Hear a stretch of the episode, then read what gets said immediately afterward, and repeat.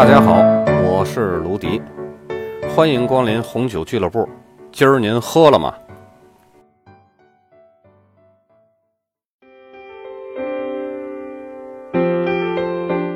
今天呢，咱们来聊一下意大利葡萄酒的分级制度。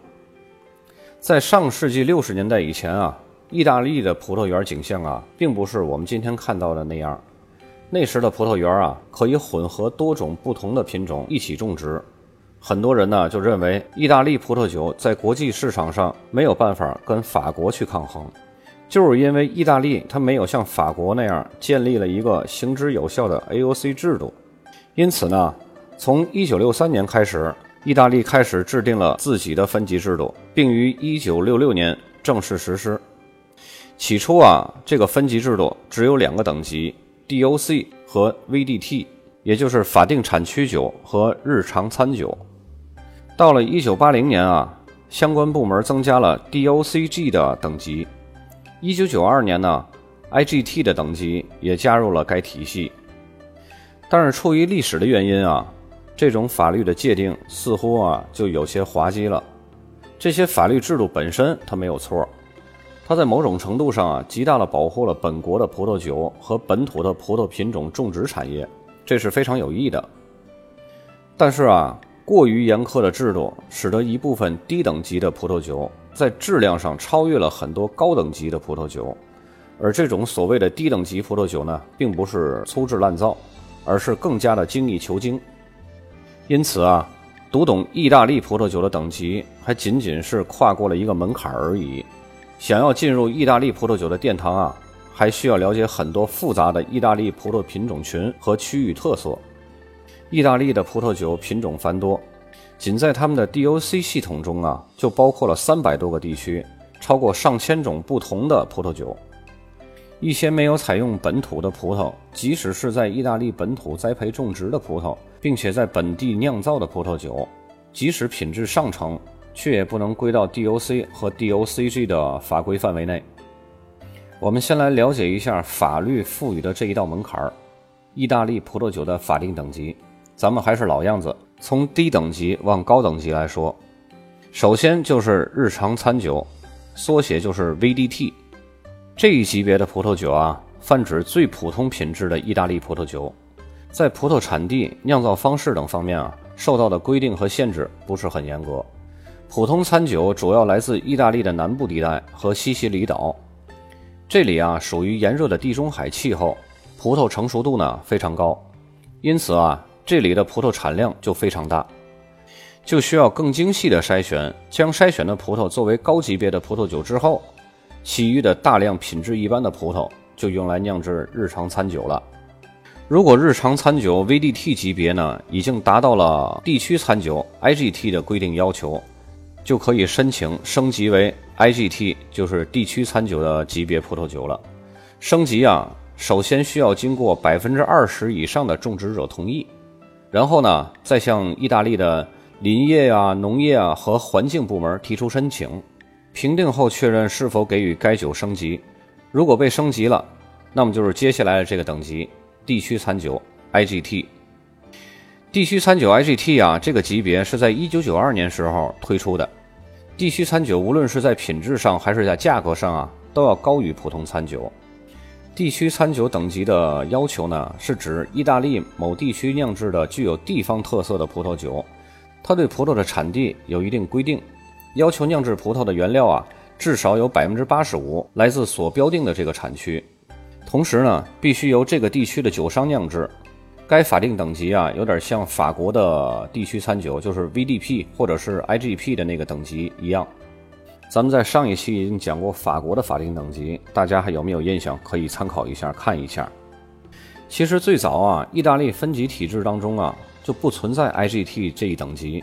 促使 IGT 等级出现的是那些对品质有要求的生产商，他们从国外引进了葡萄品种，来扩大当地的葡萄酒的出口。这个级别的葡萄酒啊，因为对葡萄品种没有特殊的限制，只要是本地区种植的酿酒葡萄啊，都可以拿来用作酿酒，无论是本土品种还是外国品种都可以。那么这个级别怎么升级呢？当这个 IGT 葡萄酒啊达到了 DOC 规定的要求的时候，就可以申请升为 DOC 葡萄酒了。除此之外啊，这款酒至少要有五年的 IGT 经历，同时呢，需要经过百分之三十五以上的种植者的同意，然后再向意大利的林业、农业和环境部门提出申请，评定后啊，确认是否给予该酒升级。而且呢，IGT 葡萄酒的评定审核呀，需要进行现场品鉴，不定期的抽检，有点像上学时候那种随堂考试一样，是吧？在这个级别当中啊，还有一股神秘的力量，一直呢都在蠢蠢欲动，并且已经用事实和实力证明了自己。咱们呀，放到一会儿来讲。接下来呢，咱们讲下一个升级，DOC。DOC 啊，就是法定产区级的葡萄酒。是指在规定的地区使用规定的葡萄品种，按照规定的技术方法酿造而成的葡萄酒，就相当于法国的 AOC。这个级别的葡萄酒啊，对于酿酒葡萄的品种、最低的酒精含量、酿造工艺和储存方法，都有着严格的法律规定，甚至啊，在味觉上的特征都有一定的评判标准。基于这种高标准的规定啊，意大利 DOC 级别的葡萄酒的品质啊，那是相当的卓越。如果 DOC 葡萄酒达到了 DOCG 规定的要求呢，就可以申请升级成为 DOCG 级别的葡萄酒了。除此之外呢，这款酒至少还要有五年的 DOC 经历，同时呢，需要经过百分之五十一以上的种植者的同意，然后再向意大利的林业、农业、环境部门提出申请，评定确认后是否给予该酒升级。DOC 葡萄酒的评定审核呀，会更加严格。需要进行现场的品鉴和这个化学物理的分析检验，每两年呢抽检一次。再接下来啊，就是咱们的最高级别了，DOCG，它的中文名啊很长，是什么呢？原产地命名保护控制及品质保证葡萄酒。我这嘴说的挺溜的吧？你再让我说一次，我都说不了那么溜。DOCG 啊，是意大利等级最高的葡萄酒，算是达到了意大利葡萄酒界的巅峰。生产条件啊与规定都是最严格的，它除了要符合 DOC 的相关规定外，还要至少有五年的 DOC 的经历。进入消费市场的葡萄酒必须是五升以下的瓶装包装，而且啊，对于葡萄酒的生产更加严格，严苛的程度啊远远超越了 DOC。然后他们的荣耀啊，就是每个瓶子上都会有一个国家标识，就是一个官方限量的粉红色封条。在上面显示了 DOCG 的字样。DOCG 的评定和审核啊，都有着更高的要求。除了像 DOC 那样的需要现场品鉴和物理和化学的分析检验，需要每半年抽检一次。咱们刚刚已经说了，DOC 呢，它是每两年抽检一次；DOCG 它是每半年抽检一次。如果要是认为得到了这个 DOCG 啊，就感觉像是得到了法国那个幺八五五年列级庄头衔一样，稳坐钓鱼台了，那你就错了。法国幺八五五的列级庄啊，如果出了差品质的酒，虽然不会被降级，但是呢，会有市场通过价格来惩罚他们。而意大利的 DOCG 的葡萄酒品质要是差了，惩罚他们的不仅仅是市场，法律也会惩罚他们，会给他们降级。降级可不是高考没考好，高三再复读一年那种。而是直接打回原形，从最低级开始混，就是说你高考没考好，你得从高一重新学起，这种代价就太大了，所以不会有任何的酒庄去冒这个风险而懈怠的。接下来呢，咱们来说一下刚刚提到的那股神秘力量——逆袭的托斯卡纳。咱们先来聊聊托斯卡纳是哪儿吧，它啊位于意大利的中部偏西南。首府呢，就是咱们中国诗人徐志摩笔下的翡冷翠，也就是我们常说的佛罗伦萨。喜欢看足球的朋友啊，可以马上锁定这个位置了吧？因为意甲联赛就有个队是佛罗伦萨队。了解了地理位置，接下来咱们就开始说说托斯卡纳的传奇——超级托斯卡纳。他们是一群充满热情、强调创造性的酿酒师。他们不想对自己使用的葡萄种类啊进行限制，于是决定。